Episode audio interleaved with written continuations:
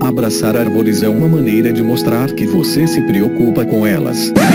1, 2, 3, 4. If you'll all gather close around the phonograph and listen carefully, I'll tell you how we're going to have a whole lot of fun.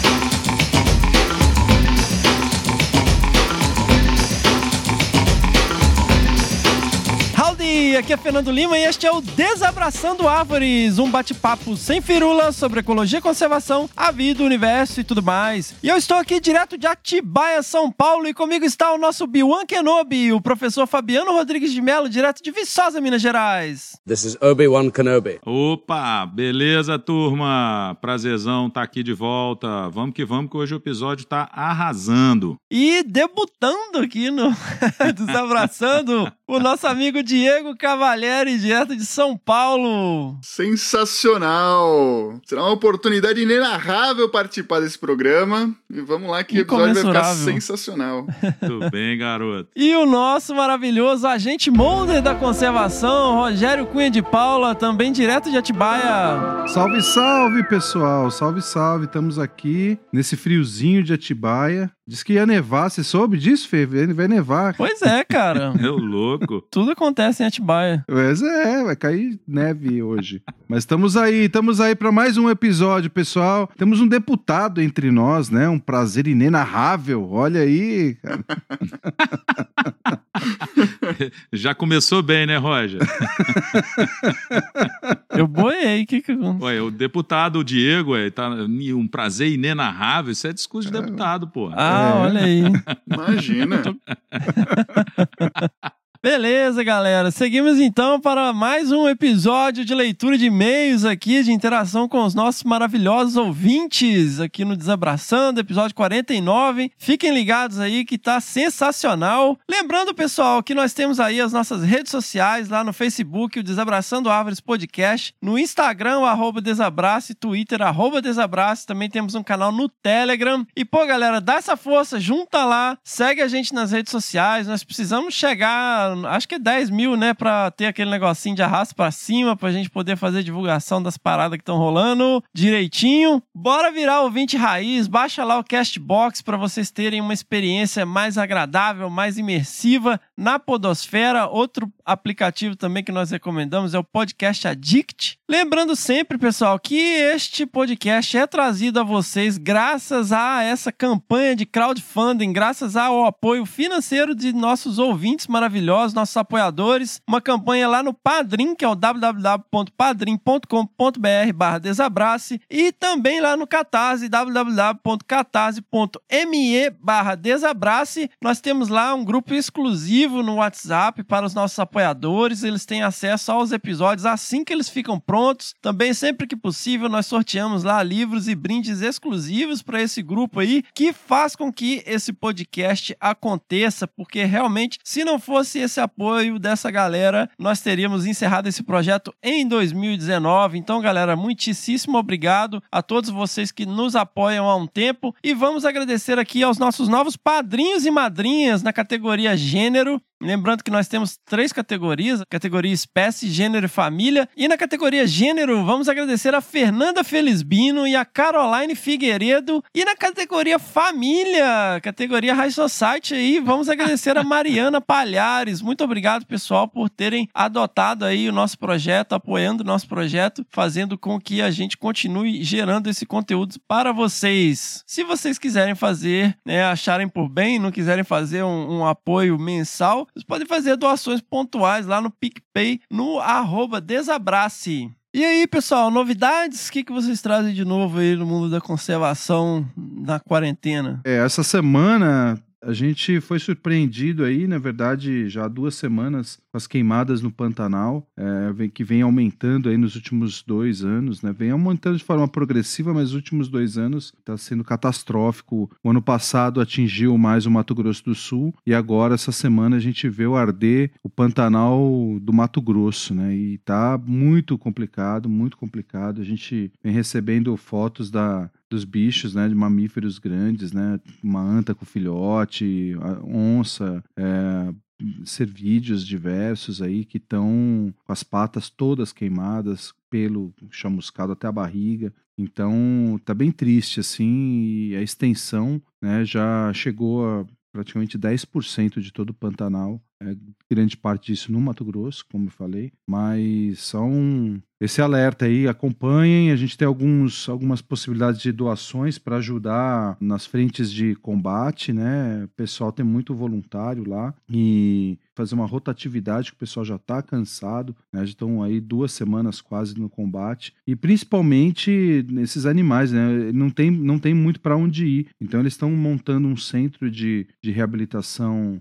que seja é, emergencial. E então essas campanhas que estão rodando por aí no Instagram ela tem a veracidade esse recurso está sendo destinado para essas frentes integralmente. Então pessoal vamos ajudar e vamos ficar de olho no que a gente pode fazer aí na, nas mídias sociais das instituições envolvidas para contornar esse problema para o futuro, pelo menos, né? Foda, né? Mas vamos lá, vamos ver o que, que vira. É, a estatística que eu ouvi hoje de manhã no, no podcast O Assunto, inclusive com entrevista com a Neiva Guedes, é que já está em 12% do bioma já sofreu aí. É assustador. Tá super difícil de controlar, principalmente porque tem muita matéria orgânica acumulada, né? É. Então apaga o fogo de superfície, mas fica aquele braseiro por baixo, né? Então é bem complicada a situação. Vamos prestar atenção aí, galera. Pessoal, eu queria fazer aqui alguns agradecimentos. Eu queria agradecer aqui a plataforma de jornalismo ambiental independente, que é o o Eco, há muitos anos aí, na ativa, informando sobre questões ambientais de relevância. E eu queria agradecer em especial ao Marcos Furtado pela matéria intitulada Divulgadores da Ciência, um papo sobre conservação da natureza sem firulas, que trata justamente do desabraçando árvores. Muitíssimo obrigado por essa oportunidade. A matéria ficou linda. Nossa, o Marcos escreve bem demais. Eu fiquei super feliz, fiquei até emocionado quando eu li. Então, muito obrigado aí, pessoal, por essa matéria. Link no post. Eu queria agradecer ao Encontro de Biodiversidade Animal, o EBA, promovido pela Universidade Federal de Goiás.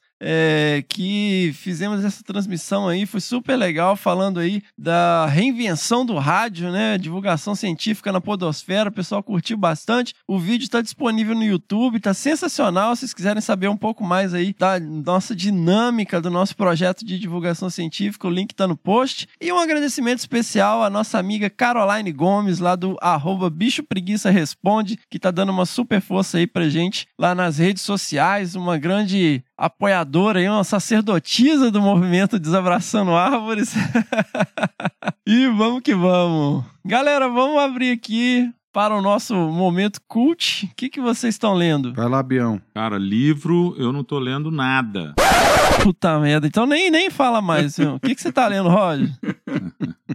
Cara, Sinto pior que eu, muito. eu terminei meu livro do super-herói lá e tô. Num, essa semana não peguei nada também, não. Tô, tava- tô ainda correndo atrás do prejuízo do- da semana que eu fiquei parado aqui. Pô, galera, vocês estão uma negação pra, pra dar dica de livro, hein? Me salva aí, Rapaz, Diego. é, assim, não tá dando tempo nem pra ler, não, nem gibi. Não sempre tem Você tempo tá pra ler, cara. Diz lá, Diego. Ô, Ó, ô, ô, Bião, vamos mandar trabalho pro Fernando, tá sobrando tempo ali, o cara tá caçando o livro e te manda.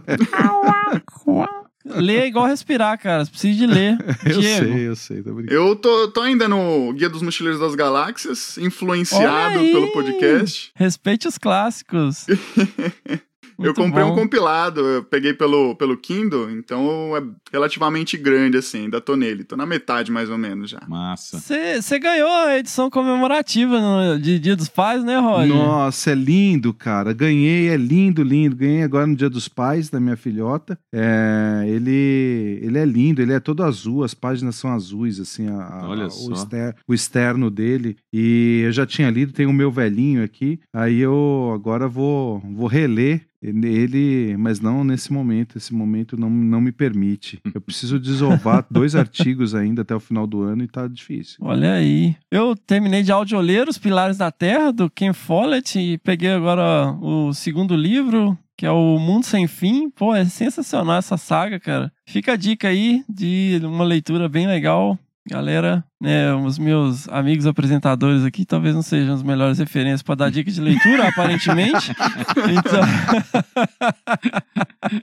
Vamos seguir aqui com o episódio que a gente ganha Ô, mais. né? Fernando, uma, uma dúvida. onde que você costuma audioler os seus livros? Qual, qual a plataforma? No Audible. Patrocina nós aí, Audible. Fazendo um jabag de graça aqui pra vocês. Eu audioleio muitos livros. Esse, o Mundo Sem Fim, eu já audioli mais de 10 horas. O Pilares da Terra foram 40 horas de audioleitura. Sensacional. Ah, Isso é coisa, isso é coisa, áudio ler é coisa de preguiçoso, né? Eu vou, eu vou videoler o Pilares da Terra, que eu, eu baixei os, os episódios da série, eu vou videoler, né? O cara, ele é, o cara é um puta de um, de um charlatão. Ele acabou de falar, ler é igual respirar. E aí o que que o cara vem? Ele áudio lê. Eu audioleio. Eu audioleio. Audioleio e audioleio mesmo. Eu tenho uma estrita disciplina, eu fico extremamente focado, eu presto atenção em tudo. É muito diferente da série porque o cara tá lendo o livro. Uhum. É, a informação é contida é sensacional. outra, né? É a mesma do livro, não. A série é, ela é feita pra televisão, ela é feita pro audiovisual. E eu fiquei indignado com a série, cara. Um personagem lá que é descrito como um ogrão, assim, eles colocam o Jared Leto pra fazer o cara todo bonitão. Eu falei, não, isso não combina com o personagem, velho.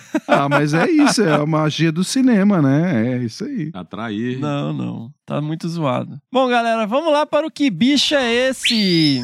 Moçada, lembrando que o Que Bicho é Esse é um podcast quase independente. Por que quase independente? Porque nós ainda tocamos o bicho aqui e ele sai lá na plataforma dele. Ele é agora, ele tem o seu próprio feed, né? Se você vai abrir os episódios do Que Bicho é Esse no próprio feed. Como que explica isso? Ele é um outro podcast. Ele é um outro podcast agora, né? Então, eles, os episódios do Que Bicho é Esse saem lá no podcast Que Bicho é Esse. Então, assinem lá nos principais aplicativos de podcast, né? Agora os episódios só saem lá. O último episódio só saiu lá, o episódio do Gato do Mato Grande. Eu falei com a Flávia Tirelli, cara. É, falei- ela fala no episódio, poxa, é, o gaúcho é muito orgulhoso e tal. E a gente, né, fala que o, o, o gato do Mato Grande é o gato do Pampa, é o gato gaúcho. Falei, por que, que vocês não chamam ele de gato do Pampa e gato gaúcho? É nome vulgar, você chama do que você quiser, né, meu? Mas parece que agora saiu o palheiro novo lá que eles separaram. Parece que estão chamando de gato do Pampa. E no Ah, caso, gato- coisa os assim. gatos pequenos tá ficando putaria, igual primatologia, É, cara. Os caras exato. ficam dividindo espécie, dividindo espécie. igual-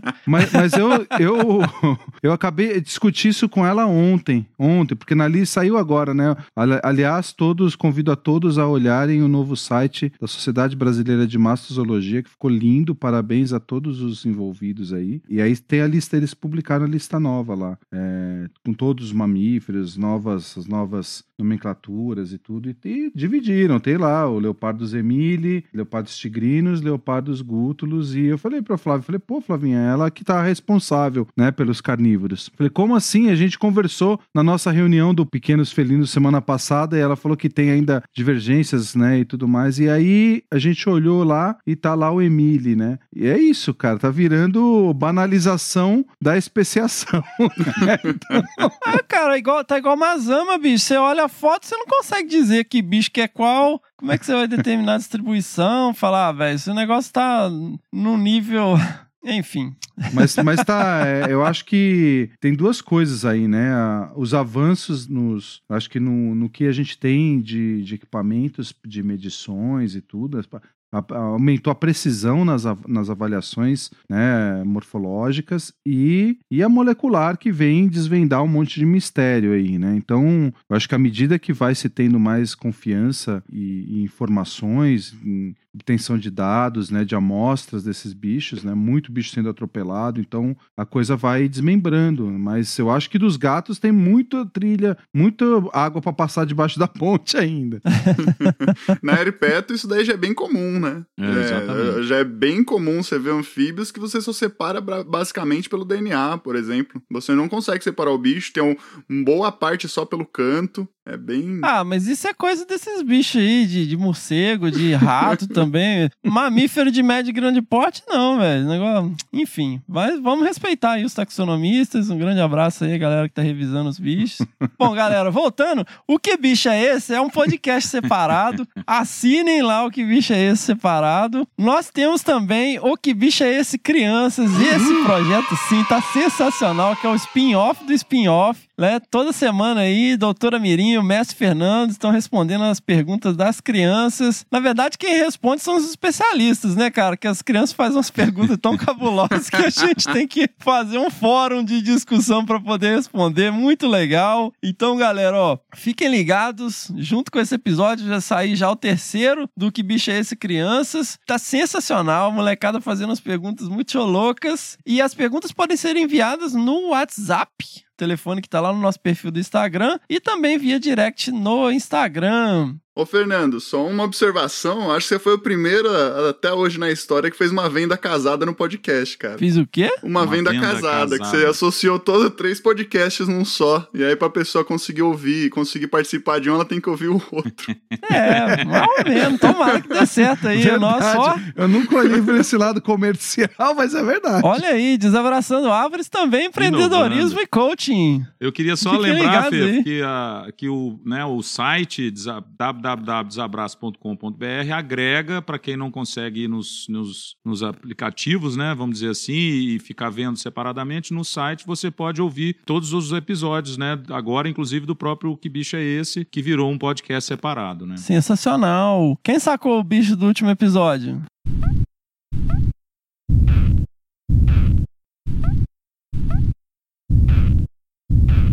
Neca. É, não Ixi. tinha como, né, De velho? jeito nenhum. Nunca. Devia ser um peixe, eu não sei lá o que, uma Cara, barata. aquilo uma são barata. filhotes de tartaruga de couro dentro do ovo. Ah, Que não, louco. cara. Aí, aí, aí, cara, vocês já estão sacaneando demais, cara. Nossa, além de saber o bicho, tem que saber onde ele tá cantando, tá vendo, Roger? É, aí, É, ó. é. Não, mas teve essa pergunta lá no grupo, me falou, nossa, será que é alguma coisa, algum filhote de alguma coisa? Eu falei, ah, a dica é essa aí, ó. Procura. O pessoal achou que era tubarão, né? Dentro da barriga Ah, da é verdade. Lá no grupo né, dos apoiadores rolou um papo de tubarão, verdade. Nossa. Olha aí, moçada, é a tartaruga de couro, Dermocheles, Dermocheles coriáceas, sensacional. É lindo. E se a gente conseguir trazer a pessoa que eu tô tentando chamar pra falar sobre esse bicho, vai ser um episódio incrível e inenarrável e sensacional, obviamente. Não, vai conseguir. tá? Já conseguiu. Também acho. Ele tem lá um, um, um recorte de jornal, cara, de um cara falando encontrada a prova da existência de alienígenas. E aí o cara com um crânio, cara, de tartaruga na mão. Você já viu? Você já viu? Cara, é igualzinho de alienígena, assim. Bom, assumindo que o alienígena seja igual a gente vê nos filmes, né? Mas beleza. Vamos então lá pro bicho do próximo episódio.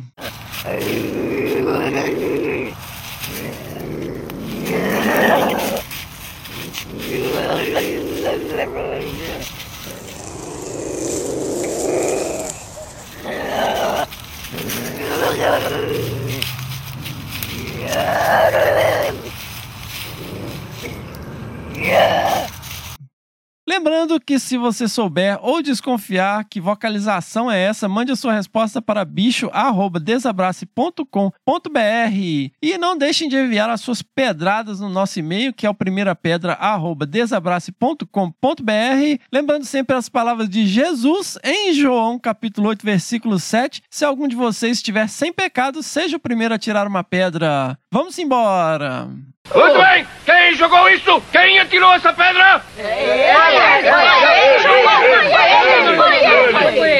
Galera, lembrando que nós temos também a nossa campanha lá no Twitter, que é o hashtag Querido Uau. Desabrace. Então, se você não tá afim de mandar e-mail, quer mandar só uma pergunta simples lá, bota a hashtag Querido Desabrace lá no Twitter que a gente responde aqui. E nós temos um hashtag Querido Desabrace do nosso maravilhoso, incrível inenarrável Senhor da Humildade, o nosso amigo Marcelo Maggioli. É o arroba Marcelo Maggioli lá no Twitter, que escreveu: Querido Desabrace, seria interessante discutir sobre o papel das sociedades científicas para o fortalecimento de estudos em ecologia e biologia da conservação.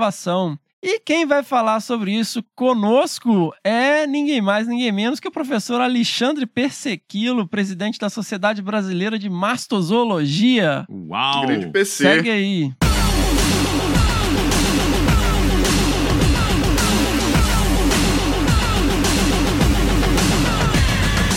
Então, pessoal, como eu falei, né, nós recebemos aqui o professor Alexandre Pessequilo, que é atual presidente da Sociedade Brasileira de Mastozoologia. Professor, muitíssimo obrigado por ter topado aí participar com a gente, explicar um pouquinho pra gente essa questão. Seja muito bem-vindo ao Desabraçando. Boa tarde, Fernando. Tudo bem? Eu que agradeço o convite, essa oportunidade de estar aqui com vocês. Aproveito a parabenizar o trabalho que vocês vêm fazendo, muito bacana, importante. Né? A gente precisa de mais vozes ativas como vocês defendendo causas importantes como a do meio ambiente. Sensacional! Então, professor, o que, que é uma sociedade científica? Bem, as sociedades científicas elas datam do, do, da Idade Média. Né? A Itália foi um lugar onde nasceram as sociedades científicas. Né? Na Idade Média existiam dezenas de sociedades científicas uh, naquela, naquele país. Né? A ideia das sociedades científicas é congregar pessoas que tenham interesses científicos em comum. Né? As sociedades são lugares, são locais, né? não existem locais físicos, né? mas as sociedades são, são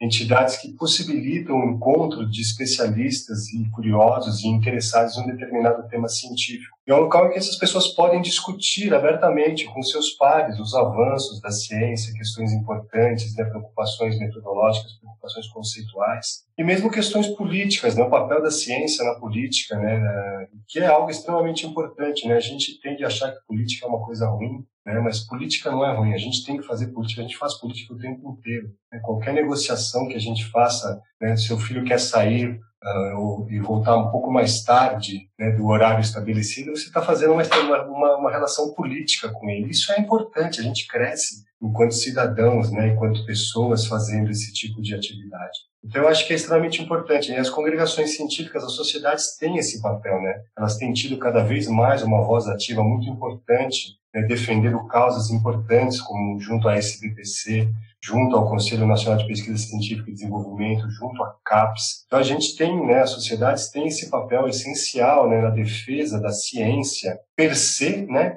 mas também junto aos órgãos que determinam recursos, financiamento e políticas científicas. Sensacional. Qual que é a importância assim para um jovem que está se formando, que está se graduando, é, de se juntar a uma sociedade? Ah, eu acho que é bem importante, né? Se, se essa pessoa já tem um, uma afinidade com uma determinada área do conhecimento, né? no nosso caso a, a mastozoologia, que é o estudo dos mamíferos, eu acho que é importante que o aluno participe disso, porque é a coisa certa a fazer. Se você estuda mamíferos, você tem que compartilhar com outras pessoas que também estudam esse grupo as suas descobertas, as suas dúvidas, os seus, os seus descobrimentos. Né? Eu acho que é, é, essencial. Né? As sociedades científicas hoje vivem um momento bastante complexo, né? com, as, com o fortalecimento das revistas online, com as revistas open access, porque muitas sociedades científicas elas atraíam muitos participantes por causa da força das suas revistas, né? Como as revistas se tornaram mais abertas, elas perderam um pouco de, de força, né? Mas isso não, não, é, não deve ser uma justificativa para que a gente abandone as sociedades. Pelo contrário, né? estarmos juntos, né? discutirmos juntos, pensarmos juntos o crescimento da ciência na qual a gente se interessa, né? na qual esse estudante se interessa, é extremamente importante. É fundamental que eles façam parte dessas sociedades, que eles participem, que eles estejam juntos, que eles sejam vozes ativas, né? tenham vozes ativas nesse processo cobrem dos, das suas sociedades um papel mais ativo junto a, a, aos órgãos ambientais, junto aos órgãos de fomento à ciência, junto às universidades. Acho que é um papel importante das sociedades esse. Eu acho que é importante que eles participem. Participar é importante, né? Eu acho que é um, é um uma forma de cidadania, né? Tudo bem, uma cidadania pequena, científica, num grupo pequeno de pessoas, mas é uma forma importante de exercer os seus direitos e cobrar da sociedade os seus direitos. Perfeito, é isso aí, galera. Ó, procurem, né? Lógico que aqui a gente tem um viés para masto, né? Afinal de contas, todo mundo que parece aqui é mastozoólogo, o Bion é primatólogo, tem também a Sociedade Brasileira de Primatologia. Se você curte herpeto, procure a Sociedade, Ornito, Botânica. Vamos ajudar ajudar a fortalecer essas sociedades e fazer a ciência crescer cada vez mais no nosso país. A gente está vendo aí o resultado de uma sociedade desinformada sobre a ciência. Vamos dar essa força aí e seguimos. Professor, muitíssimo obrigado pela participação é, e vamos lá para o nosso episódio.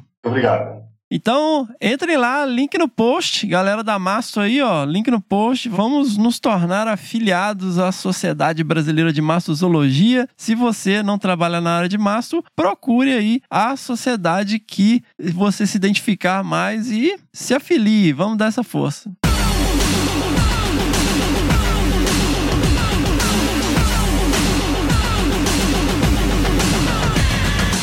Bião, você também já foi presidente da Sociedade Brasileira de Primatas, né? Já fui. 2005, 2007. E aí, você tem algo a acrescentar no papel das sociedades científicas para Cara, o fortalecimento dos Tem. estudos? Eu não é- eu acho assim, né? As sociedades, né, se transformaram em, em bons hoje, né, bons divulgadores, inclusive do papel dos cientistas de cada sociedade nesse processo de divulgação científica, estão melhorando, né? Você vê o Roger acabou de comentar do site, o site da SBMZ está realmente fantástico. E as diretorias, né, que inclui a presidência, têm trabalhado fortemente nesse processo de atrair pessoas, principalmente jovens estudantes, né, e os congressos são uma boa oportunidade para isso, para estarem ativos dentro da sociedade, mas também para colaborar com esse processo, né, seja através de publicação de seus papers associados às revistas, né, que são linkadas às sociedades, seja essa participação efetiva, né, na divulgação. Eu acho que a gente está literalmente ganhando um novo espectro de atuação e as sociedades são muito importantes nisso. Sensacional! E então, quando a gente realmente virar uma seita, a nossa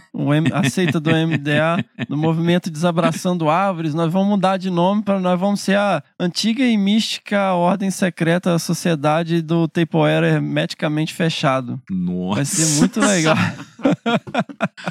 Caraca, que seita, hein, velho? Tem, pô, É, é, hermeticamente fechado. Então, galera, pô, obrigado aí, Marcelo, pelo seu hashtag querido desabraço e obrigado aí, professor Alexandre Persequilo, pela sua fala aí sobre a Sociedade Brasileira de Mastozologia e seguimos para as nossas pedradas. Quem lê a primeira pedrada? Vamos deixar o estreante aí, o Diego Cavaliere. É, Vai fazer. lá, Diego. Como que é? Um prazer pedrada. inenarrável tê-lo Um com prazer conosco. inenarrável. Olha o cara. Bom, vamos lá então. Fernanda Felizbino é aquela menina que acabou de, De de apadrinhar grupo, né? também, né? Já chegou com os dois pés na, no peito. Bom, então a primeira pedrada é da Fernanda Felizbino e vamos lá. Olá, pessoal. Que emoção estar aqui. Meu nome é Fernanda Felizbino, comecei a acompanhar o Desabrace há pouco tempo, totalmente influenciada pela Laís Parolin, que foi minha Olha aí. professora na graduação em Ciências Biológicas. Beijo, Laís, amo você. Palavras de Fernanda. Atualmente trabalho no setor público, sou bióloga residente, mão de obra barata de início de carreira, risos, risos, no falecido IAP, atual IAT, órgão fiscalizador ambiental do Paraná, e faço mestrado em Eles pronunciam IAP, Instituto Ambiental do Paraná. IAP? Agora, é, antigamente chamava IAP, né? É, Agora é, IAT. Bom, e faço mestrado em sistemas costeiros e oceânicos no Centro de Estudos do Mar da UFPR, atuando com epibiontes. Que porra é essa? Bichinhos, plantinhas e companhias incrustados. Comensalismo básico. Surfista conhece bem os hipebiontes, né? Ah, é? Por quê? É, ué, os caras não rala tudo as costas na Ah. craca. É, Pode crer, pode é crer. craca, Ah, né? por que, que não fala craca, Craca, velho? Trabalha é. com craca. Que craca, né, porra? Que craca. Não, explica pra tia Cotinha, Fê, o que, que são esses bichos. cara. Craca, tia. Sintético. Direto, direto e reto. Então ela estuda os epibiontes em tartarugas verdes. Fofofauna marinha. Ó, tá ousada ela, né, Roger? Fofofauna marinha.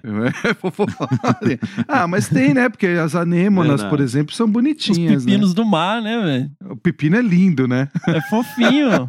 Não, mas acho que ele tá falando da fofofauna da tartaruga, né? É, Ah, claro. sim, Tô sim, falando sim. assim, chamá-la de fofofauna, né? Ela tá sendo bem ousada. Mas de fato, ela Se a pisca é tartaruga, é, a tartaruga atrai muita atenção, né, de pessoas no mundo inteiro hoje, né? Pelo menos a gente tem visto isso. Bom, continuando. Bem, como só eu estou começando a contribuir agora por aqui, só tenho a agradecer por vocês preencherem de forma muito rica os meus cafés da manhã diários. Eu já aprendi tanto. Estou passando por sérias dificuldades com data science no meu mestrado. Yes, science! Vai lá, Fernando. Que fala pra gente do data science. Ué, velho, mas também fazer data science no mestrado, velho, é meio.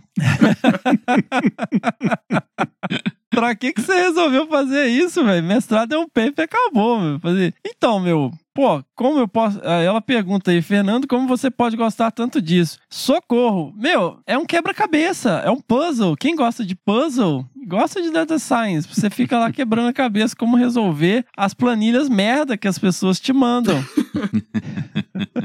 Estava muito desestimulada com minha pesquisa. Meu objetivo nisso tudo, onde que isso tudo vai dar, sei lá. Mas vocês me deram upgrade na minha moral de pesquisadora, me lembrando a emoção que me moveu até aqui e do porquê escolhi esse caminho. Não nos responsabilizamos por absolutamente nada. Eu até respirei porque eu sabia que viria essa frase. É, depois você dá com a cara na parede aí com seu mestrado com data science, vem falar que a gente te estimulou. Além disso, aproveito dessa comoção que causei para questionar do porquê o ambiente marinho não é muito desabraçado por vocês. Visto que ano que vem entraremos na década internacional da oceanografia para o desenvolvimento sustentável, ou década dos oceanos, declarada pela ONU. Mas isso é simples, gente. É um bando de mineiro e um bando de paulista, né? O cara tá atacado mesmo. Uai, velho, porque uai, Minas Gerais é super recalcado de não ter mar, né? Que na verdade é a única coisa que falta pra Minas Gerais ser perfeita, né? Verdade, Isso, eu concordo. concordo. Eu concordo Então, também. é por isso, assim, a gente não esquenta muito cabeça com isso, não. Até porque, né, a praia de Guarapari é nossa mesmo, então tá tudo bem. Nossa, cara, que praia merda, né, Bião? Você vai lá, só tem carangolense, velho. Só tem povo Não. de Carangola e de Governador Valadares. E outra, Sim. as praias do Rio são mais perto do que Guarapari, que é no Espírito Santo, e a galera baixa tudo em Guarapari, cara. Incrível. É. Enfim. Eu já não vou lá há anos. Então, mas a gente curte o mar também. Vamos, vamos ver aí. Ó, o próximo bicho é uma tartaruga marinha, meu. Aí, ó, homenagem pra, É. pra ela, pra Felizbino. Momento importantíssimo para a sociedade científica em que grandes debates, trabalhos e tomadas de decisões serão desenvolvidas acerca da biologia da conservação dos oceanos. Vamos mergulhar um pouco no mar, minha gente. Segue uma vocalização para o próximo episódio do Que Bicho é Esse? Aí ela mandou um vídeo de uma baleia jubarte. Que já teve no Que Bicho é Esse? Manda o Ah. errou feio, errou rude aí, Roger. Errou rude, errou feio, errou rude, hein? Errou. Errou feio, errou feio, errou rude. Você, você tá comendo. Você, Fernanda, Fernanda, você precisa ouvir o desabrace. É, seja uma ouvinte raiz. Vai lá no começo, começa desde o episódio 1. Você vai ver que temos um bicho é esse da baleia Jubarte. Olha só. Sim, sim. Inclusive, até, a gente fala até baleês né, no, nesse É dia, lembra? Olha aí, galera não ouve e ainda vem da parpite, ó. Tá vendo? Voltou a acontecer essas Só coisas. faltou sugerir participante também. É, chame meu professor. Eu posso fazer um, um parênteses aqui nessa Claro, pedrada?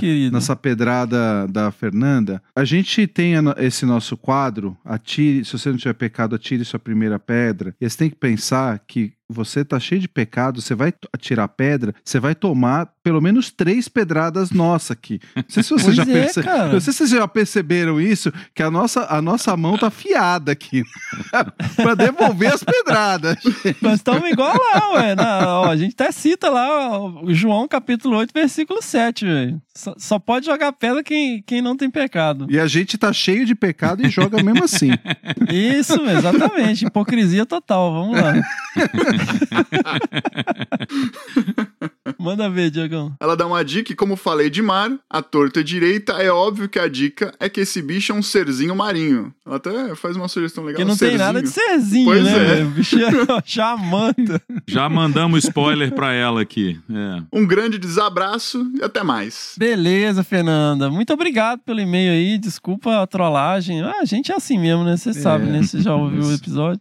Ca- caiu, caiu pedrada aqui, a gente devolve, mas é assim mesmo. Obrigado, Fernanda. É, brincadeiras à parte, foi muito legal. E mesmo você errando feio, errando rude, muito obrigado pela, pela sugestão, né? Só uma pequena lembrança. É, é, só pra lembrar, né? Mas é, é isso que é a- o legal do nosso, das pedradas, que as pedradas elas vêm como sugestões também. Então, pessoal, continuem mandando sugestões, principalmente do que bicho é esse, com as vocalizações que a gente aproveita assim, quando não passou em outro episódio, né? Exato. Não, mas serve de consolo, eu também não. Eu assisti, eu ouvi to... assisti, ó. Eu ouvi todos os episódios, eu não lembrava da baleia. Eu lembrava quando ela falou de bicho marinho, eu lembrava dos peixes, que foi um episódio que eu achei muito incrível. Mas eu não Roberta lembrava das Bonaldo. baleias. É bem antigo, né, Fê? É, é, o bicho nem era separado ainda. Vamos que vamos.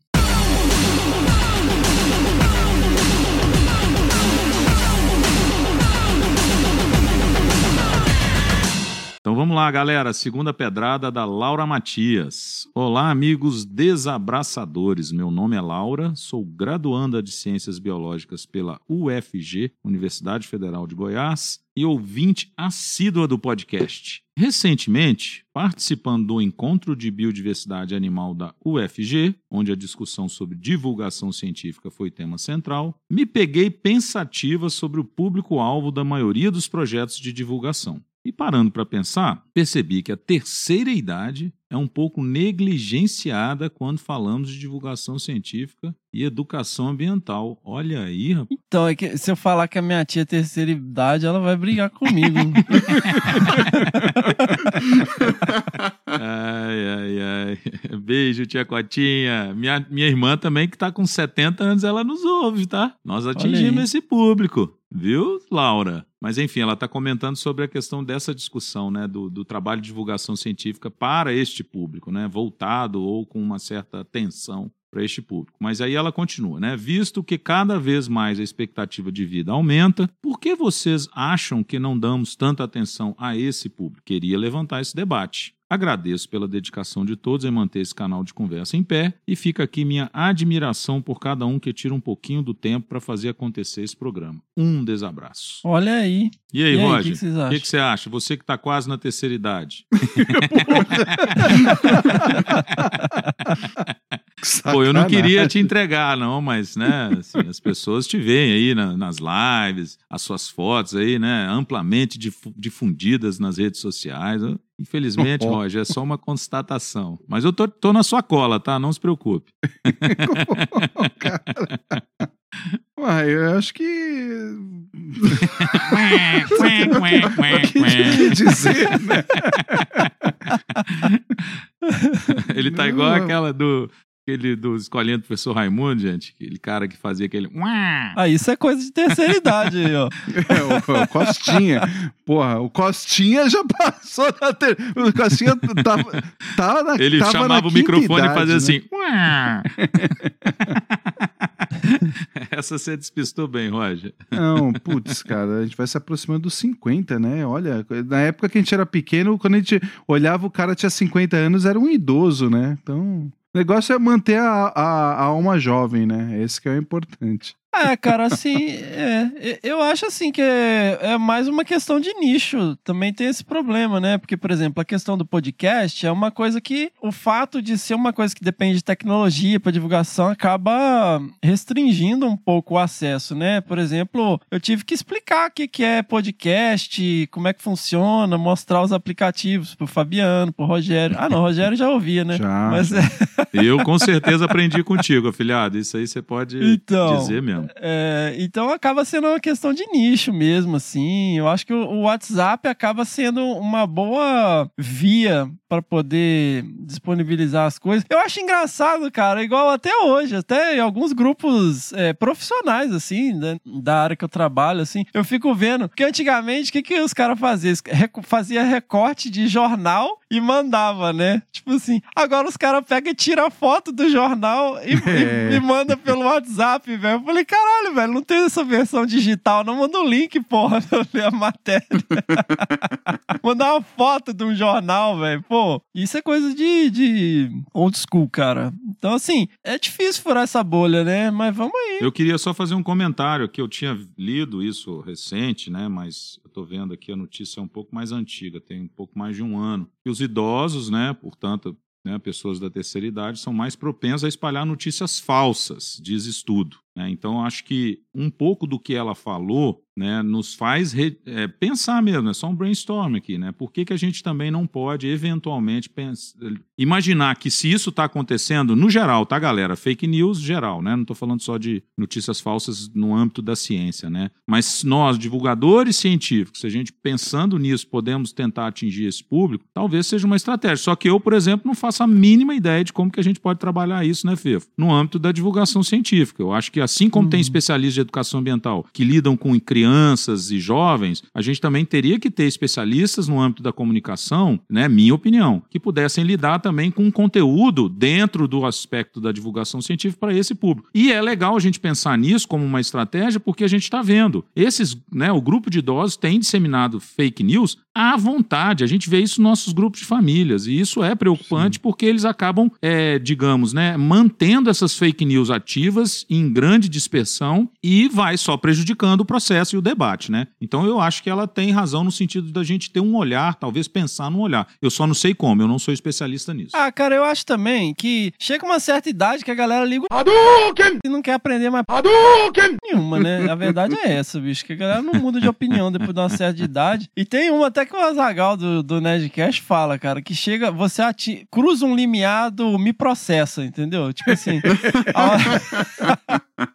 tipo assim, não gostou, me processa. Hadouken! Porque a hora que o processo acabar de desenrolar, já vou estar tá morto mesmo, então.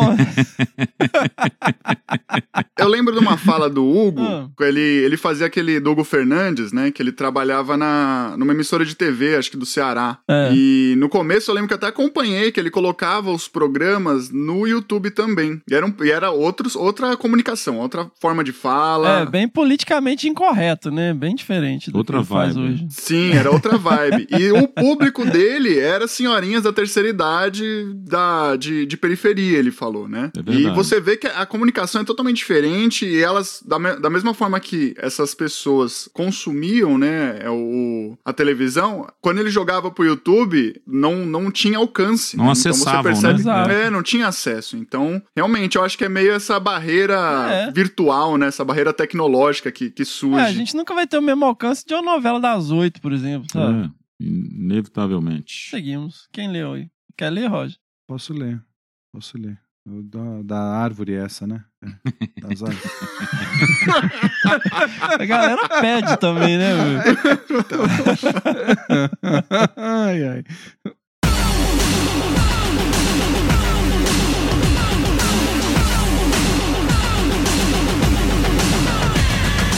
Terceira pedrada de hoje é da Ana Lúcia Venturini. Oi, pessoal, tudo bem com vocês? Passando aqui para dizer já de cara que a cada episódio eu gosto ainda mais do podcast. Bom, eu acho que a partir de hoje. A partir de hoje, talvez não mais, né, meu?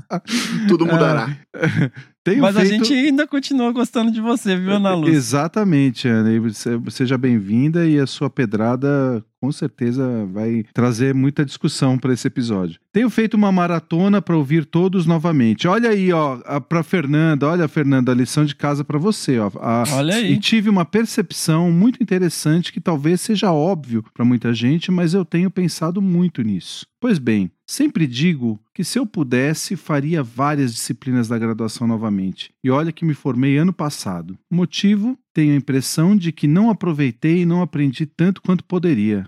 É, Isso é muito bonito, você essa reflexão. É, eu acho que é legal mesmo. Assim, quando a gente termina a graduação, a gente está em mais maturidade, né? E aí a gente É. faz essas avaliações mesmo. Eu tive isso, mas não com a graduação, mas eu queria fazer o segundo grau de novo, velho. Porque tem muita coisa. Muita coisa de trigonometria, de física, que eu queria saber um pouco mais. Passou batido. né? TV né? Passou batido. Se a, se a pandemia se estender mais uns quatro anos, que é o que se esperam, você vai chegar lá. Porque, olha, eu tô, eu tô reaprendendo tudo isso aqui nas aulas online da Luna, viu?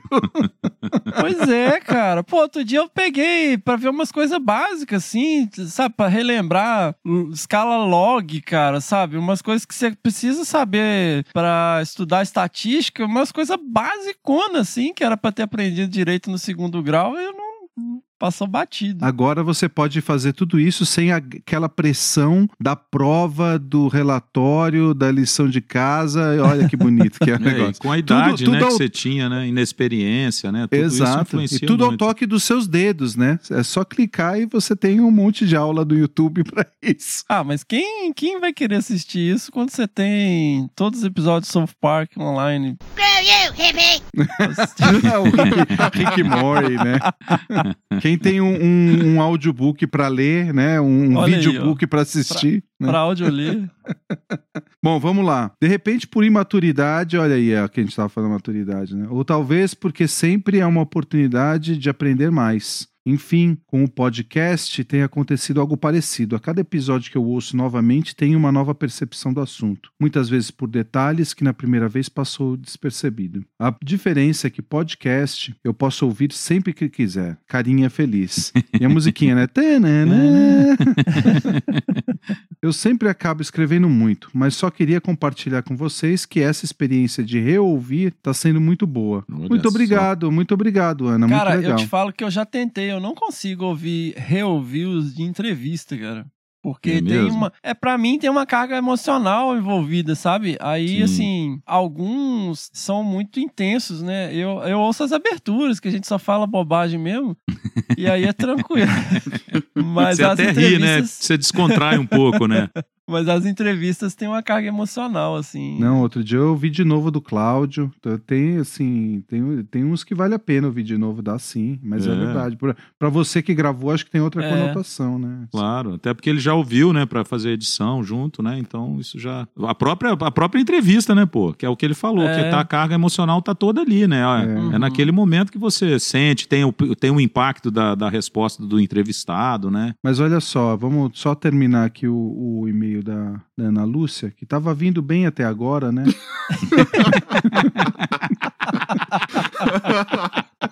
O cara dando spoiler. Tava bonitinho o e-mail dela, bonitinho. A gente ficou tocado com ele, agradecemos muito. Mas, ah, só mais uma coisa. Ultimamente eu tenho visto cobranças de episódios de plantas. E aí eu pensei em uma coisa: as árvores juntas, quando bate um vento, elas fazem um barulho sim. Risos. e mandou aqui pra nós Mandou um o, vídeo. o link do YouTube que eu confesso que eu não vi. E termina: problema resolvido, kkkk. Velho, é um vídeo de uma torceira de bambu balançando ao vento, aqueles, Durante, sei lá, meia hora. velho. aqueles vídeos relaxantes, né? É. É, Mas é. olha só, eu nessa hora que eu vi esse e-mail, eu lembrei de, uma, de um TED Talk que eu assisti é, um tempo atrás que eu achei muito interessante. Em primeiro lugar, a gente está falando no- de, de, não de não abraçar a árvore, né? Nosso movimento é de desabraçar as árvores. E aí entra, ah, tem uma, uma linha aí de ouvintes que costumeiramente pede pra gente ter um episódio sobre plantas, né? Sobre árvores no Que Bicho é Esse? Então, quão paradoxo que é isso. né? Mas... Mas enfim, aí a gente fica refletindo naquele sentimento a lá Serguei. Vocês lembram do roqueiro, o Serguei, que morreu Lembro, ano claro. passado? Que ele conversava com as árvores e faziam outras coisas mais feias, né? Com as árvores também. e, e era isso, que tem gente que, além de abraçar, conversa com as árvores e jura que ouve a resposta, né? Mas esse TED Talk que eu tava falando é interessante porque falava da comunicação das árvores pelas raízes e era uma rede de fungos. Era um negócio, meu, surreal, assim. As micorrizas, Micorrizas. Isso, exatamente, Ah, exatamente. eu já vi, é num documentário que chama Avatar. Putz, não lembro. no documentário.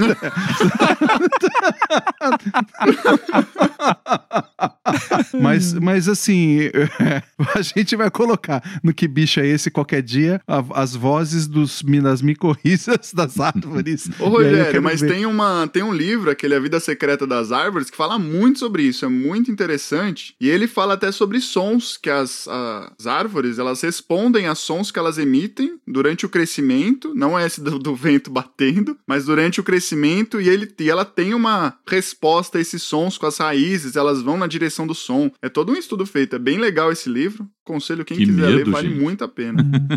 a Vida Secreta preocupado. das Árvores. Nesse documentário que eu vi, que é do James Cameron, His name is James Cameron, the bravest pioneer. No budget too steep, no seat Ah, it's him, James Cameron. O pessoal também tem um plug USB, assim, que eles conectam com a raiz da árvore e conversam com ela. Você já viu, não? Não, não. Não, é, é, fala sério, Fê. Não é do James Cameron, não? A gente nunca sabe quando o Fernando tá falando sério ou não, né? é. Porque Eu ele- nunca tô falando sério, velho. Não tem como ser sério. pô. Não, ó, então. É do James Cameron. Mas tem mesmo um documentário? Tem, cara. Eu Vou mandar o link aqui pro você, ó. Manda, bota o link no Link no post, aí post, do, é. do episódio. Aqui o documentário é. Vê aí, ô Rogério. Eu acho que você já viu também, velho. Não é possível que você não viu esse Não, documentário. não, nunca vi. Olha aí pra você ver. Avatar. Você mandou no. no... Aqui no chat. Não, Cadê? documentário. Cara, que chat do. Ah, que tá, tá. Chat, cara, Eu achou? tava procurando na- no, no storyboard. Não, isso aqui é o filme, porra. Não é um documentário. Então, ué. Mas é exatamente isso que tem no filme, cara. As árvores conversam. Quanto tempo dura a zoeira? É. Até onde vai?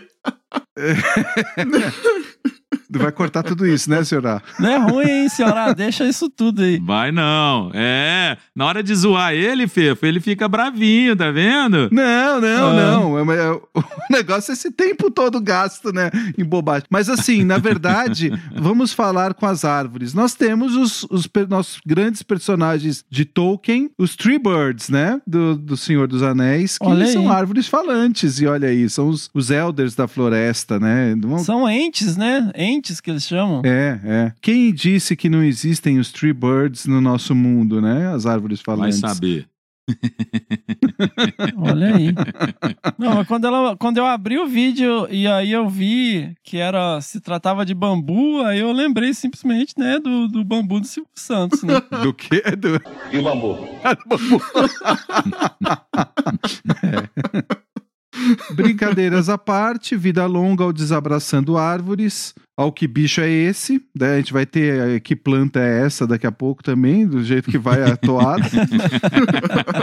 e ao meu novo xodozinho, que bicho é esse, crianças?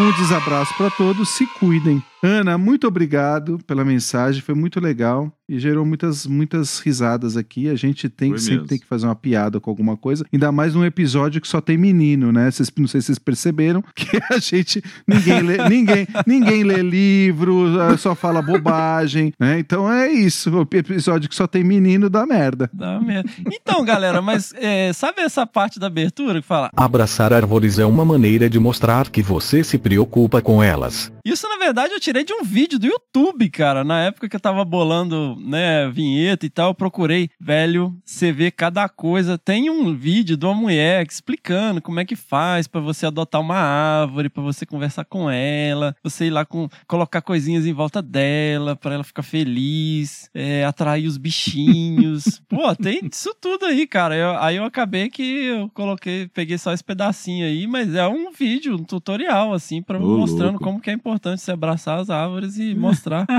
que é uma maneira de você se botar com ela. Aí ensina a adotar uma árvore que é simplesmente abrir um buraco no chão e plantar uma semente, né? E aí, e eu, e eu acho que assim, eu- se a gente for ativar o desabraçando para as pessoas mais velhas, a gente tem que entrar nesse, nessa linha de, de conversar com as árvores, né? Porque o pessoal gosta também bastante. Ainda lembrei de outra aqui, cara. Uma vez eu tava num evento em Brasília e eu comentei. O pessoal comentou: Ah, pô, o Fernando tem um podcast chamado Desabraçando Árvores e tal. Aí a mulher veio falar comigo e falou assim: Nossa, então, eu também não abraço árvores, eu não gosto de abraçar árvores. Eu falei: Ah, olha aí, por quê? aí ela falou: Não, porque o meu guru falou que se você abraça a árvore, ela drena a sua energia vital. Então a gente não pode abraçar as árvores. Que isso. Olha como cara. essa frase tem problema, cara. O meu É guru Nossa. falou que se abraçar a árvore É. drena energia vital. Exatamente, velho. Cara, isso é aquelas tá bom. frases, né, de, da, da tese ou da dissertação que você põe lá embaixo, né? Aí você assina o nome do guru lá.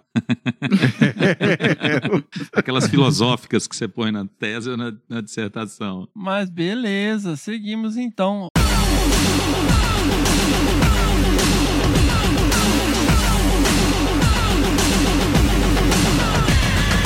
Vamos lá, quarta pedrada, William Mank. Olá, pessoal do Desabraçando. Foi com imensa felicidade que descobri o podcast de vocês, pois há muito tempo procurava um conteúdo foda, de divulgação Oh. científica e conservação. Simplesmente sensacional.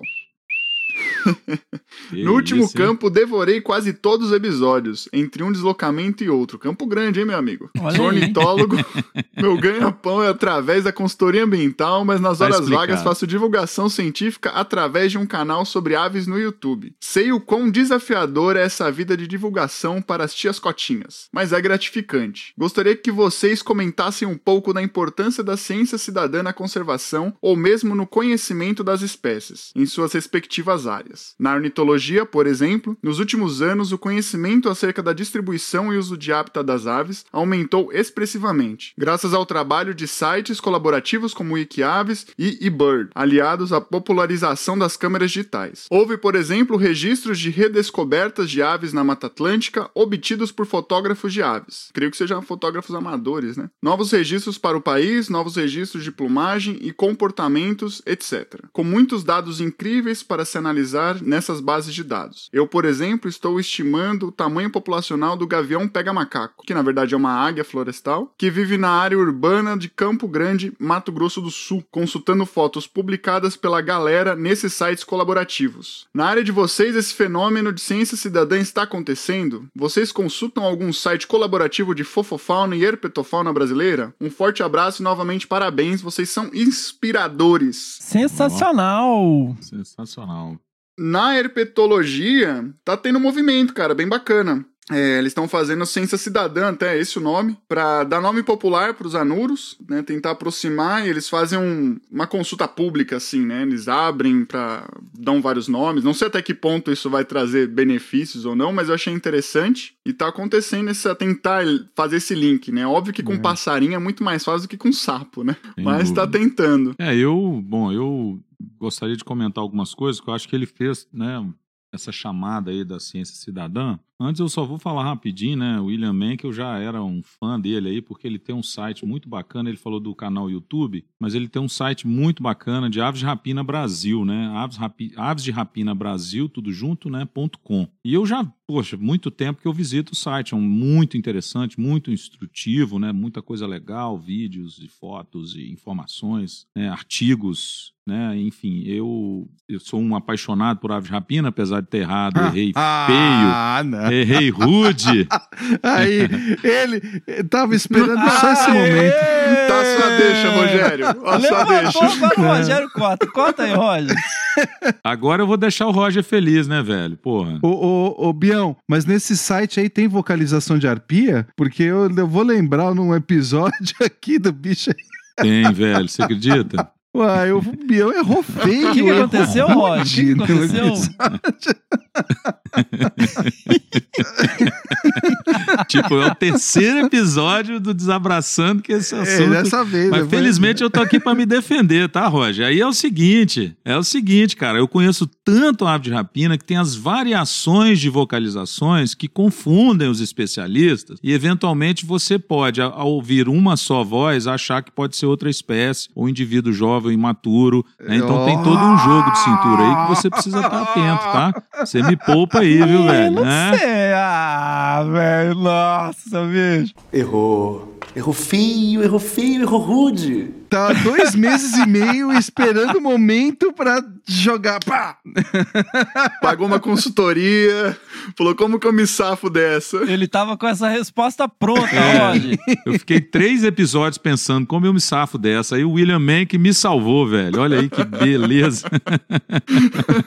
Saí bem, né? Ou não. Ou não. Mas eu vou pular essa parte aí, a gente já se divertiu um pouco, mas falar dessa, desse lance da ciência cidadã. Cara, é o que o Diego falou. A gente não tem, né? Incrível isso para fora aves, né? A gente tem pouquíssima iniciativa desse aspecto de observação, de, né, de pessoas leigas que fazem esse acompanhamento cotidiano, né, de espécies mundo afora. E é um movimento que precisa crescer, né? O Diego falou que na herpeto tá indo, na mastofauna, vamos dizer assim, na primatofauna eu tô vendo já existem inclusive aplicativos para os Great Apes, né, na África. O pessoal já usa para os lêmures de Madagascar também. A turma fez um aplicativo para identificação, né, via celular. Então a, tá- a coisa tá andando. Mas aqui no Brasil, por exemplo, a gente não tem nada. É uma iniciativa importante porque eu concordo com ele. Ele colocou detalhes aqui interessantes de como esses observadores de aves estão contribuindo para a ciência, né? E é o que ele chama da ciência cidadã, é exatamente isso. Você criar ferramentas para que o, né, o público leigo possa devolver é, informação para a gente da- da- dos aspectos naturais, né, da, da natureza, de fauna, de flora, enfim, né, o que você está aplicando ali, e você gerar conhecimento científico em cima daquilo. Isso é muito legal. Claro que você está, inclusive, capacitando eventualmente essas pessoas que participam do processo da ciência cidadã, né? Mas, cara, ave, fauna, né? Esse público de aves, de observadores de aves, né? Os bird watchers, eles têm, assim, anos-luz na frente da gente. Só que é uma coisa que a gente precisa, de fato, tentar expandir, né? Vamos dizer assim, para esses bichos que não necessariamente for fauna. Eu acho que essa iniciativa da Herpeto aí é muito legal, né, Diego? Eu acho que você pode até comentar mais. A gente tem várias coisas falando, né? Começando com isso. E aí eu queria até ver um pouco do que, que você acha desse. Qual que é o, o impacto que você está vendo em relação a isso? Parafraseando o Paulo Emílio Vanzolini, né? O homem do campo, ele é um ótimo botânico, um passível zoólogo e um péssimo herpetólogo, né? no livro. Répteis da Caatinga ele fala isso. Porque é exatamente isso, né? É um grupo bem complicado, é um grupo que as pessoas têm esse distanciamento, né? Pô, sapo, cobra, principalmente a pessoa do campo, né? A pessoa que vê esses bichos diariamente. Tem, Então, já- tem já- geriza, como diz o Fernando. é, não, cria uma barreira, uma barreira intransponível, assim. Então é bem complicado. O que eles estão fazendo é, tanto o, o laboratório que eu tô Hum. fazendo minha pesquisa lá do mestrado, quanto o Instituto Uhum. Boitatá também, eles estão tentando, óbvio que ainda tá difícil sair da bolha, né? Porque é bem difícil, Sim. infelizmente. Mas eles fazem é, eventos, lives e, e- e divulgam os, os, os anfíbios, tanto novas espécies quanto as espécies já existentes, fala do bicho e tenta trazer nomes populares associados à região e coisa do tipo, né? Pra tentar começar esse processo de, apro de, de aproximar, né? A espécie da, do sapinho, enfim, com a Uhum. população local. Então, sempre é, levantando a bola do lugar, né? Então, sapinho de Minas Gerais, sapinho de não sei aonde, com alguma característica também morfológica, muitas vezes. Então, tá sendo legal. Vira e mexe aparece, né? Cê- eu acompanho bastante, e vira e mexe você vê é, o, peço- o público com- que não é da área, né? O público mais leigo, participando também. Então, tá, é, um, é um caminho, assim, tá engatinhando, né? Tá passos de elefantinho ainda. Mas eu acho que é legal, acho que quanto mais. Hoje a gente tá vendo um, um movimento bem forte, né? De divulgação e tentar passar essa bolha. Eu acho que essa é a ideia desse, desse projeto. É, porque igual, eu tenho um guia de identificação de cobra aqui, você vai passando as páginas, aí cada página é uma espécie, né? Tá assim, cobra verde, cobra verde, cobra verde. Cobra d'água. verde. Cobra d'água, cobra cipó, cobra verde, cobra d'água. Rato e morcego, né? Qua- 150 espécies é tudo morcego. Cento- 200 e tantas de. Mor- morcego é tudo morcego. É, 200 e tantos de rato é tudo rato do mato. Ô, Bião, eu lembro até que uma, uma vez eu fiz uma consultoria e a, a menina que tava fazendo relatório de morcego, ela falou, pô, o órgão pediu pra eu colocar es- nome popular de cada espécie, como é que eu vou fazer? A gente ficou inventando, assim, porque não tinha. Não né? Ah, tem, Esse daí é morcego com um tracinho branco na cara, morcego grande, morcego pequeno. Mas então, isso é um diferencial, inclusive, dos birdwatchers, né, cara? Desde sempre que eu me entendo por gente, isso, portanto, deve ser secular, né? As aves, cara, sempre tiveram seus nomes individuais, os nomes comuns. Uhum. Vem do inglês, né? Que foi uma força na ciência nos séculos passados. E a gente tem isso até no Brasil. O pessoal está criando esse hábito de ter um nome comum, bem típico para cada espécie, porque facilita a vida das pessoas leigas, né, cara? Porque elas não querem chamar o nome científico, elas querem Mas falar. nós temos, cara. Não, mas nós temos. Por exemplo, pra aves, você pega em inglês, aí tá assim: pica-pau do topete vermelho, do olho azul É. e da asa verde. Aí você olha, pô, o bicho é esse, pica-pau do topete, whatever. Blá, blá, Te blá, ajuda blá. a identificar a espécie. Aí você pega aqui, é muriqui. Aí você vai ver. Ah, qual que é a tradução? É povo alegre que vive no alto das florestas Exatamente. como hippies. Povo feliz que bamboleia. Não, mas mesmo se for, se for ter o nome comum traduzido, desse, expli- auto-explicando, você fica com o nome, né, com quatro- 40 hífens, né, porque é isso, né, é o pica-pau, topete vermelho, do olho azul, da perna amarela, É, da asa verde, que caga roxo. Puta, cara, como que você vai explicar pro caboclo? Falou, olha, esse bicho aqui é o pica-pau, não sei o quê.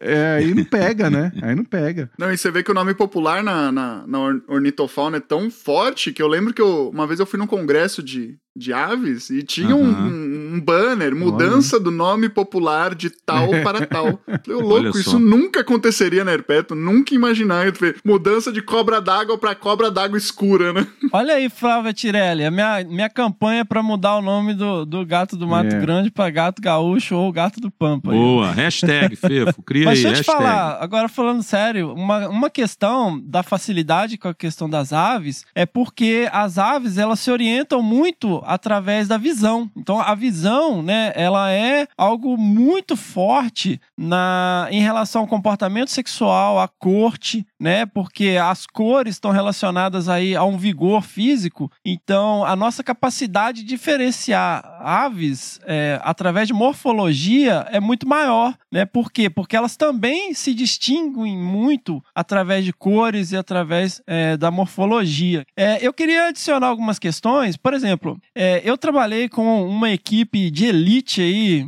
super sensacional, que é a minha querida amiga Ângela Pelim, o meu grande é, mentor Alexandre Ueso, meu outro grande mentor na ciência, Clinton Jenkins e o Alexandre Martensen, né, essa equipe de ouro aí, na atualização das áreas prioritárias da Mata Atlântica. E nós usamos ah, tanto o Wikiaves quanto o eBird né? Nós, nós usamos informações dessas plataformas para priorização das áreas prioritárias. E o projeto ao qual eu estou associado no momento, que é o monitoramento participativo da biodiversidade, e aí eu estou basicamente aí um grande abraço para Fernanda Felizbino, trabalhando com os bancos de dados, dos dados coletados, né? Que é uma iniciativa sensacional dentro de unidades de conservação, são 17 unidades de conservação na Amazônia, é onde os monitores são pessoas da comunidade local, principalmente é, jovens, adultos, é, homens e mulheres, que são treinados para coleta de dados de alguns grupos taxonômicos específicos. Então, é né, uma iniciativa maravilhosa aí também, que se encaixa né, em ciência cidadã, e o pessoal torce muito o nariz, fica, ah, nossa, mas os dados são coletados né, com que rigor e tal. E aí, meus caros, né, usando o meu conhecimento básico de delineamento amostral e amostragem, é o seguinte: toda amostragem tem erro, não importa se o cara é especialista ou não. Toda amostragem tem erro. E é por isso que a gente usa estatística, porque se a gente tivesse 100% de certeza, não precisava de estatística, né? Então a gente tenta estimar através de estatística a nossa margem de erro. O que pode haver de viés dentro da coleta de dados da ciência cidadã é compensada pelo volume de informação.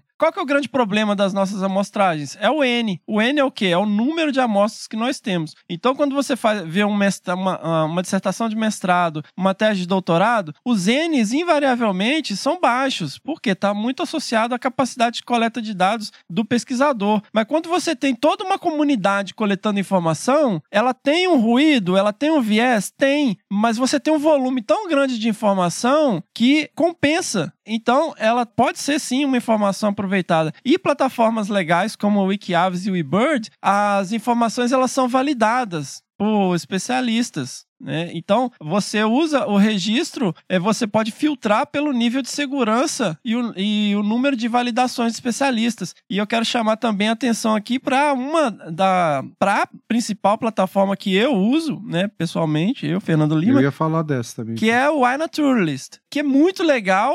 É, eu basicamente só tiro fotos de cogumelos e fungos, que eu acho muito legal e não sei absolutamente nada. Então, muito obrigado aí a galera que trabalha com isso, que identifica lá pra mim.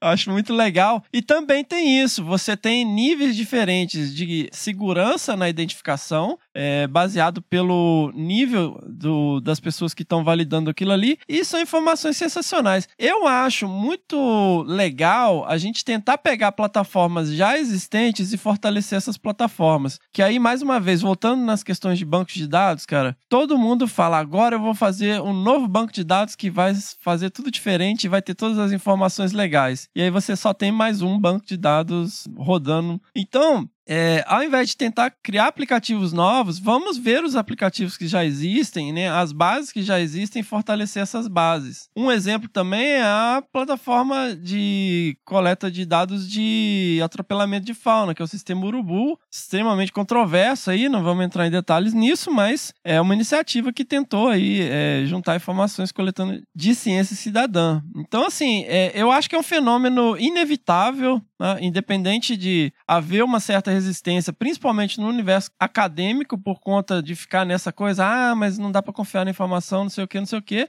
Existe uma, é, uma iniciativa aí do professor Mauro Galete e do professor Milton Ribeiro também, que recebe algumas críticas e tal, mas o Atlantic Series e a Neutropical Series, que está compilando informações aí já coletadas de pesquisadores, inclusive envolve é, registros aí é, oportunísticos e está disponibilizando informação aberta para ser usada da forma que, que se achar é, interessante. É uma iniciativa legal, eu acho que a gente não tem mais espaço para aquela babaquice de ah, eu, eu fiz um registro aqui que ninguém tinha e bebebi bobobó, sabe? Ah, beleza, fica ainda. aí abraçado com o seu registro aí. Enfim, eu acho super legal, eu acho que o caminho é esse, e isso é uma forma também de envolver as pessoas nas iniciativas de conservação. No momento que a pessoa começa lá a olhar as aves com seu binóculo, a prestar atenção nisso, ela começa a se envolver, né, e se sentir valorizada, e se sentir parte do processo e se interessar mais pela conservação dos bichos. Posso fazer um, só um, um, um parentezinho aqui do, do iNaturalist? A gente faz o o trabalho lá de avaliação do estado de conservação das espécies e parte né, dessa avaliação é, é alimentar um sistema que a gente tem é, no ICMBio, que é o Salve, né, que, a, que a partir do Salve, assim, então é, é, ele, na verdade, sim. todo mundo pode, co- com o link, né, pode aportar informações, é uma ficha de cada espécie. E a gente, no ano passado, a gente estava avaliando o iNaturalist, se a gente consegue é, aproveitar as informações dele para o pro processo de avaliação do estado de conservação. E assim, o que é interessante é que a gente tem ali imagens, eu fiz uma busca uma vez para Lobo, tinha mais de 100 registros em toda a América do Sul. Então é uma plataforma que ela não é brasileira, né? Então é, são 100 registros feitos por pessoas, por, né, por pessoas comuns, né? Por pessoas que não são pesquisadores. E assim, você tem o grau de proteção dos dados, porque a podem falar, pô, mas você vai colocar uma espécie ameaçada, uma onça pintada, onde que ela tá, e aí isso vai atrair caçador, tudo. Existe um grau. Ninho, né? O pessoal fica preocupado Exato, com ninho, e isso né? tem, tem um grau ali de, é, de incerteza, né? Que eles têm o sistema de defesa, eles plotam o ponto e tem como se fosse um quadrante que é ali de, vai lá, até a hora que você vai registrar, qual que é o grau de precisão que você quer aqueles dados. Então você pode ter até 50 quilômetros de precisão, até mais, Pode acho, daquele, daquele registro. E se você tiver interesse no ponto exato, você comunica o autor da imagem para ter o, o ponto exato daquele registro. Isso, cara, é sensacional isso para a hora que a gente vai trabalhar com modelagem, ou mesmo mapeamento dessas espécies. Isso é importantíssimo, né? Importantíssimo. E é aquela coisa da checagem. Então não é só em termos a ciência cidadã, da sociedade está disponibilizando os dados, mas fazendo um trabalho em rede de identificação e validação desses dados. Então você não tem ninguém ali contratado para fazer aquilo. Você vai lá e valida a foto que você quiser. Eu acho que o iNaturalist é um aplicativo que é incrível nesse sentido também, né? E é um passo que a gente dá além da, das aves, né? Do, do, do, do grupo que tem mais aporte de informações que é o de aves, né? Sim, sensacional. E o algoritmo dele é foda, cara. O, o algoritmo dele é muito foda. Que eu, eu bati uma foto de uma coruja buraqueira e assim, na hora ele fez a sugestão da espécie certinho, cara. Demais, muito né? legal. É, muito legal, cara. Já vou subir todas as Muito fotos. Não legal. conhecia essa plataforma, não. Vou subir todas as fotos que eu tenho já. Esse- o que eu acho legal é esse- essa proteção dos dados, né? Não é o dado preciso que está disponibilizado. Muito né? importante. Então, é, É, e 50 quilômetros, se a pessoa quiser achar um ninho, boa sorte pra ela, né?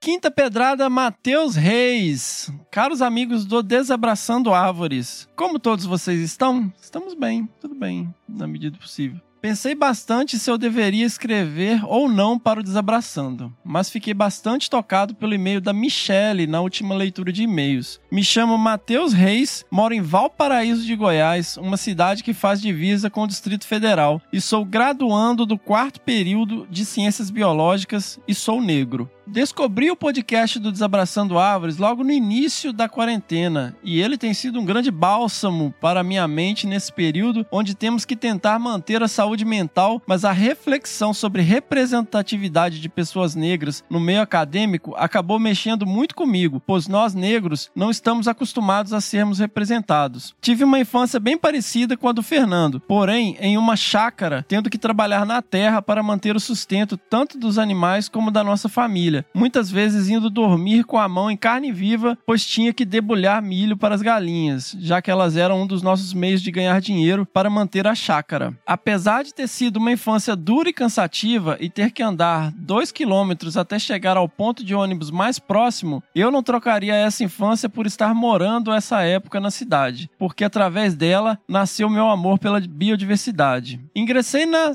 faculdade a primeira vez aos 19 anos, em uma sala com mais de 70 pessoas e somente três negros, e nenhum professor negro lecionava nenhuma matéria. Infelizmente, tive que trancar, pois precisava trabalhar em um shopping para manter a faculdade, pois além do salário ser muito baixo, que mal cobria a mensalidade da faculdade, não sobrava dinheiro para passagem de ônibus, já que minha faculdade ficava em Brasília, aproximadamente 40 quilômetros da minha cidade. A segunda vez que retornei para a faculdade foi aos 22 anos em uma sala com 56 pessoas e somente quatro negros, e novamente nenhum professor negro lecionando. Logo que estava começando a pegar o ritmo novamente, veio a pandemia e encerraram as aulas presenciais, e tive que trancar a faculdade novamente, já que não estava trabalhando e não podia mais manter a faculdade, e a mensalidade da faculdade não abaixou, mesmo sendo à distância. Atualmente estou trabalhando vendendo plantas na rua e já que não posso ficar sem trabalhar nesse período de quarentena e, apesar de ser bem cansativo, me sobra bastante tempo para ouvir o Desabraçando. E estou ouvindo tudo pela terceira vez e é muito bom aprender com a trajetória de profissionais que sempre admirei. Vocês têm sido uma grande inspiração para mim. O Fernando com um jeito nerd que me identifico, soltando referências a Star Wars e filmes dos anos 80. Com a Miriam com seu jeito doce e a determinação ferrenha, vencendo o preconceito e mostrando que lugar de mulher é onde ela quiser.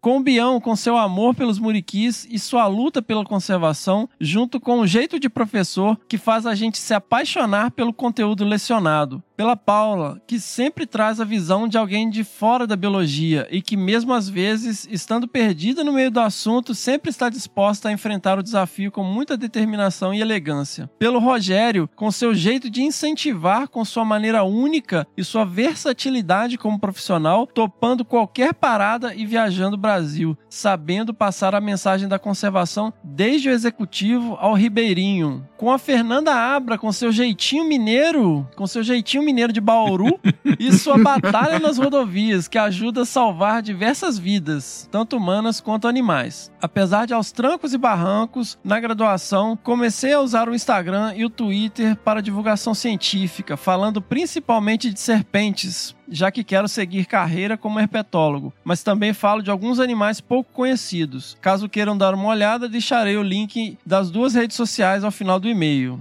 e nós deixaremos no post. Fiquei muito feliz que vocês tocaram no tema do preconceito e do racismo e gostaria que continuassem a mostrar que pretos também podem fazer ciência e que não estamos sujeitos a uma vida dura e de subemprego. Não sei se esse e-mail vai ser lido, mas admiro imensamente cada um de vocês. Vocês estão tornando a minha quarentena muito mais leve através do podcast. Peço perdão pelo e-mail gigante, um grande desabraço a todos e vida longa ao Desabraçando Árvores. Rapaz, arrepiado. Ô, Matheus, como que você acha que esse e-mail nunca ia ser lido? Pelo amor de Deus.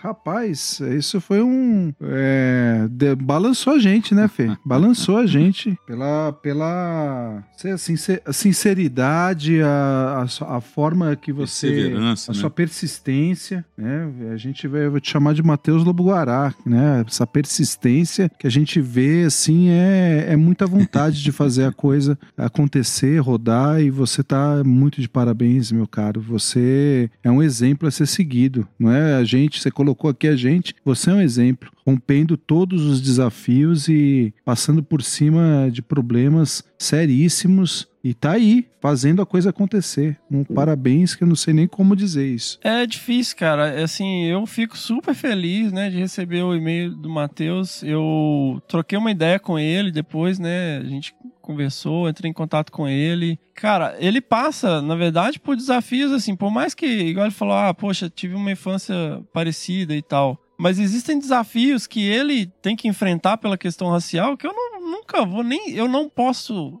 vislumbrar. Né? Nenhum de nós aqui pode vislumbrar, né? É, como eu falei no outro episódio, sabe? Eu acho que a gente tem que tentar, né? Abrir portas da, da forma que for possível pra gente nos recolhermos em nossa ignorância, assim, porque eu acho, é, é, assim, eu vejo que é um pouco errado, um pouco não, é muito errado a gente falar como se a gente soubesse o que é, sabe? Então tem, a gente não tem como se colocar no lugar. Os desafios que ele enfrenta, com certeza, são desafios que é, nós nunca tivemos que enfrentar, porque nós vivemos numa sociedade extremamente racista, numa sociedade extremamente machista. Né? A gente vê provas disso todos os dias. Né? Então, Matheus, muitíssimo obrigado pelo seu e-mail. Sim. a gente conversou sobre esse e-mail antes, né, Roger? A gente ficou super emocionado e eu espero que, né, de alguma maneira, a gente ainda consiga trazer informações, trazer alguma luz aí é, no que for possível é, para todos que estão aspirando seguir nesse caminho né, da conservação é, e aqueles que querem saber mais sobre o assunto. Tocou antes e tocou agora de novo, né? É, você pegar uma coisa dessa assim. Pancada no estômago. É, Uhum. Putz, ele, ele, ele tocou muita gente. Eu, aquele,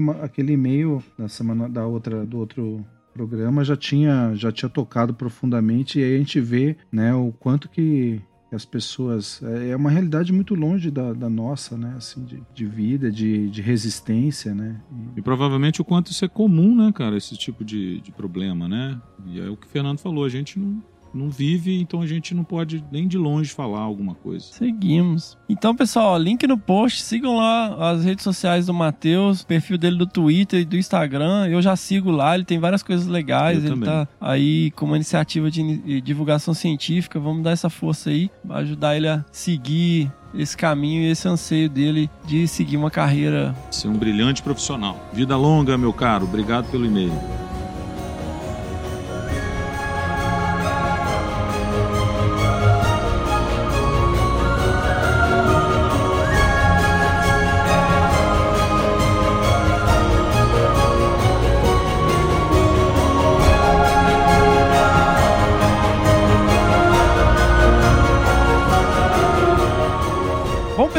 Esse foi o episódio 49 do Desabraçando Árvores. Espero que vocês tenham gostado aí das nossas pedradas, das nossas caneladas aí, dos ouvintes. Na verdade, foi mais as nossas caneladas nos ouvintes do que o contrário, né?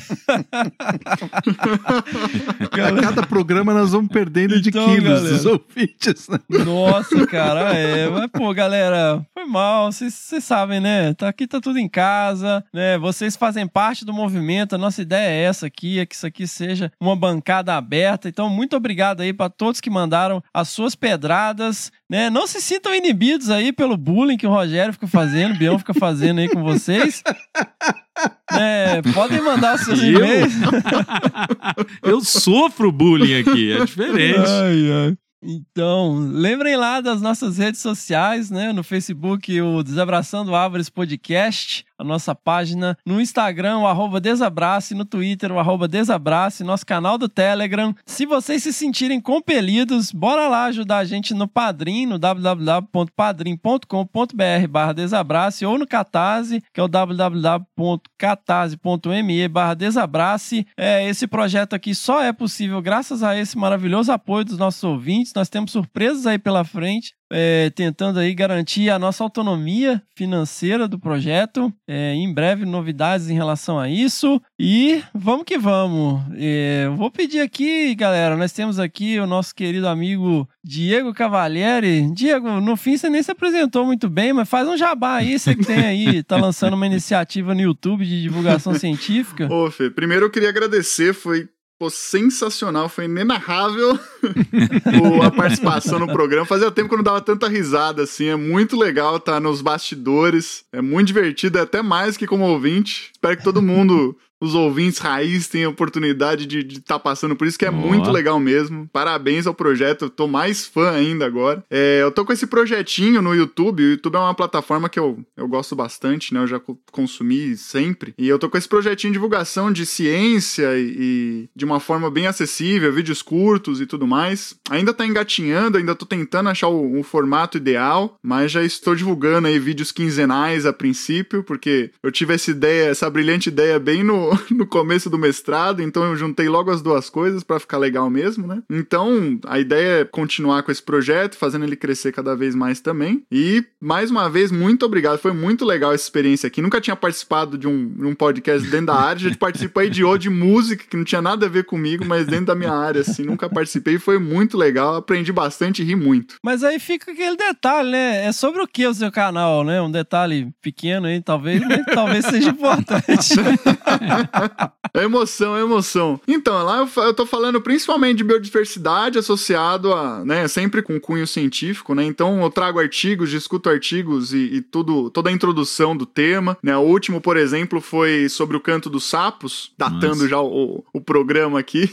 foi sobre o canto dos sapos, como é que é, o que, para que serve. E nisso eu trouxe um artigo bem bacana que fala sobre duas espécies de sapo que não escutam o próprio canto. Então eles cantam, né? Eles vocalizam normal, só que eles não escutam o próprio canto, nem o macho oh. nem a fêmea. Então, é essa a ideia, trazer esses artigos curiosos, assim, e também introduzir o tema, né? Então, falar sobre a vocalização, os anfíbios e tudo mais, e trazer um pouquinho mais de informação e curiosidades pro povão aí. Bacana. Sensacional, muito bom. Link no post aí do canal do Diego. Diz aí, Bião. Uai, tô feliz demais, né, com esses episódios de leitura de e-mails, né, cara? A gente fica vendo, é muito interessante, né? As pessoas que começam a ouvir o podcast, ish né? E aí você tem toda essa sensação, né? E a gente já está aí há quase dois anos na estrada, mas é legal ver isso, né? Que são pessoas que estão sendo incorporadas no processo, né? E à medida que o tempo passa, a gente vê que entra um público diferenciado. E esse meio, né, de, de pessoas que já estão escutando pela segunda, terceira vez, né? A percepção de estar tá ouvindo o podcast, os episódios de maneira, né, distinta cada vez que ouve. Então é muito legal, cara. Eu acho que é um chamariz, é um tchan aqui a gente ter essa oportunidade de discutir abertamente, né, por temas né, que às vezes a gente não falaria ou não teria essa oportunidade. Então, show de bola. Vamos que vamos. Diz aí, Roger. Bom,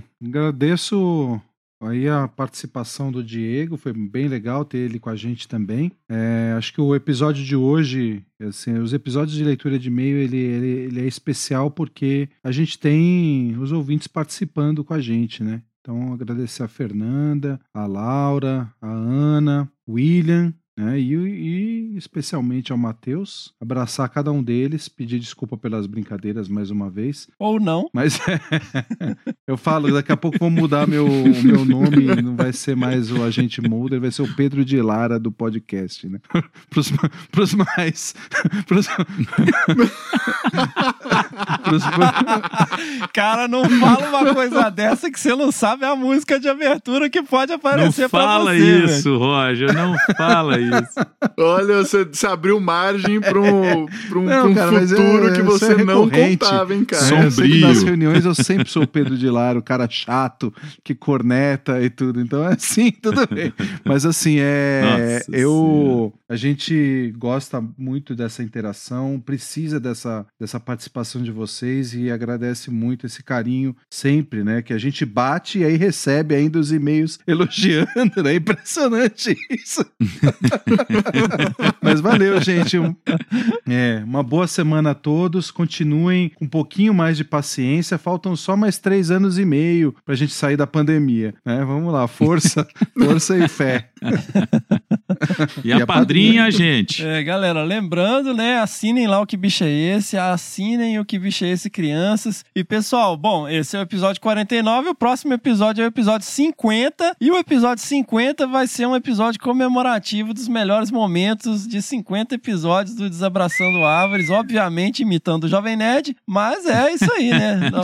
o Nerdcast, Coisa na verdade, boa. né? Coisa boa, mas a gente mandem imita. aí, galera, nas redes sociais, mandem lá no Twitter, ou no Instagram, ou no nosso e-mail, quais são, na sua opinião, os melhores momentos do Desabraçando Árvores, que nós vamos fazer essa coletânea aí no episódio 50 e vai ser sensacional.